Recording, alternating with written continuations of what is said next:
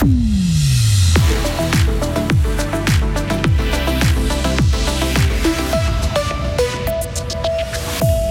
Genève Servette, champion de Suisse de hockey sur glace, du jamais vu pour un club roman depuis 50 ans. Bulle sonde sa population pour réaménager son centre-ville et il faut faciliter le quotidien des personnes en situation de handicap. Elle réclame notamment l'e-voting. Un temps nuageux avec 19 degrés aujourd'hui. Demain samedi sera partiellement ensoleillé alors que dimanche semble vouloir être pluvieux. Nous sommes vendredi 28 avril 2023. Bonjour Sarah Camporini. Bonjour Mike, bonjour à toutes et à tous. Genève Servette est champion de Suisse de hockey sur glace. Eh oui, les Aigles ont remporté la finale qui les opposait à Bienne hier soir à la patinoire des Vernets. Ils ont gagné le septième et ultime match de la série 4 à 1. Sami Vatanen a mis son équipe sur la voie en marquant deux buts en moins de 8 minutes. Les Grenats ont ensuite géré et creusé leur avance pour remporter leur premier titre. Écoutez la joie du capitaine de Genève, Noah Rod. Ça fait 10 ans, 10 ans que je me lève tous les jours pour gagner cette coupe avec Genève. On a juste eu une équipe incroyable. Je sais pas quoi dire, un staff qui a tout fait pour qu'on gagne. Chaque jour, cette équipe a tout donné. C'est le résultat d'énormément de travail. On est juste super fiers de pouvoir offrir ça au public genevois. Mais c'est une libération dans, dans ma vie. C'est pas juste dans ma saison. Chez lui, c'était vraiment un objectif de vie. Je m'étais fixé cet objectif de, gagner la coupe avec Genève. On avait une excellente équipe, une bonne fenêtre de tir pour le faire cette année. Il fallait qu'on ait de la chose aussi. Et il y, a juste tout qui a marché. Donc, euh, donc voilà, c'est magnifique. Des propos recueillis par nos confrères de Radio Lac. Genève Servette a échoué trois fois en finale en 2008, 2010 et 2021 avant de devenir le premier club roman à aller jusqu'au bout depuis la chaux de fond il y a 50 ans. on parlera plus longuement hockey avec Marie Seriani dans une vingtaine de minutes. Hein. Tout le monde peut donner son avis. Euh, Bulle, le chef-lieu gruérien, a lancé depuis hier un sondage en ligne pour récolter l'avis du plus grand nombre, habitants ou non de Bulle, euh, sur des questions de mobilité ou d'aménagement. Il invite aussi les personnes qui souhaitent participer à des ateliers consultatifs à signaler leur intérêt. Ce groupe devra participer à cerner les besoins quant aux cinq zones qui seront réaménagées.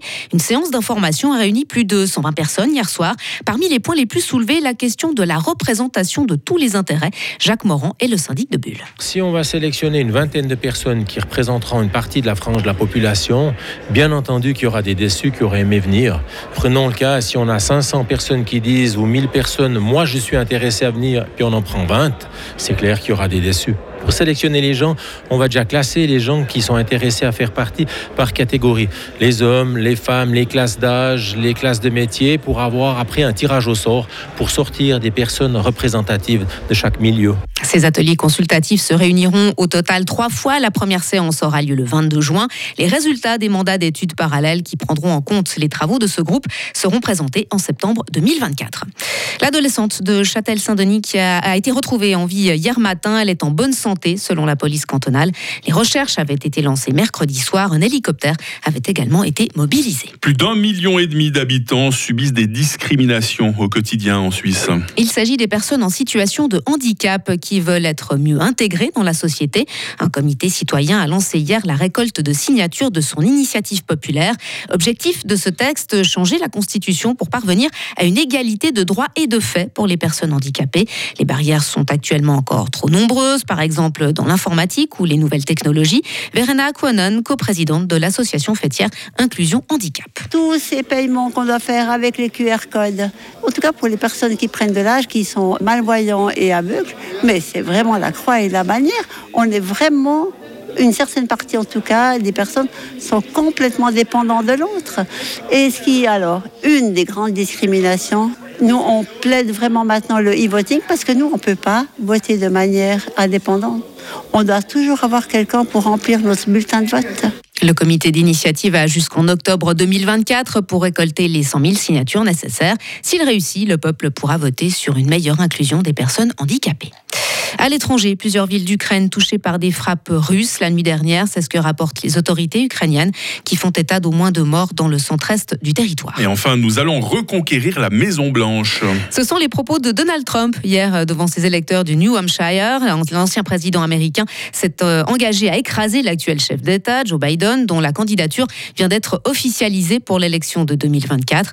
Le milliardaire n'a pas eu de mots assez durs pour dénoncer le bilan de son successeur, évoquant la criminalité et l'inflation l'inflation qui s'avisse dans le pays. Donc prochaine élection, ça va être le même face à face que lors des dernières, hein, si j'ai bien suivi. Ça. Nor- normalement, normalement. On verra cela euh, dans, dans très peu de temps, évidemment. Et Sarah, euh, merci pour toute l'actualité. Pour la première fois de la journée, il y aura d'autres bulletins qui vont s'enchaîner. Et toute l'équipe, hein, dans quelques instants, à mes côtés, pour vous souhaiter la bienvenue au seuil de cette nouvelle journée. Retrouvez toute l'info sur frappe et frappe.ch.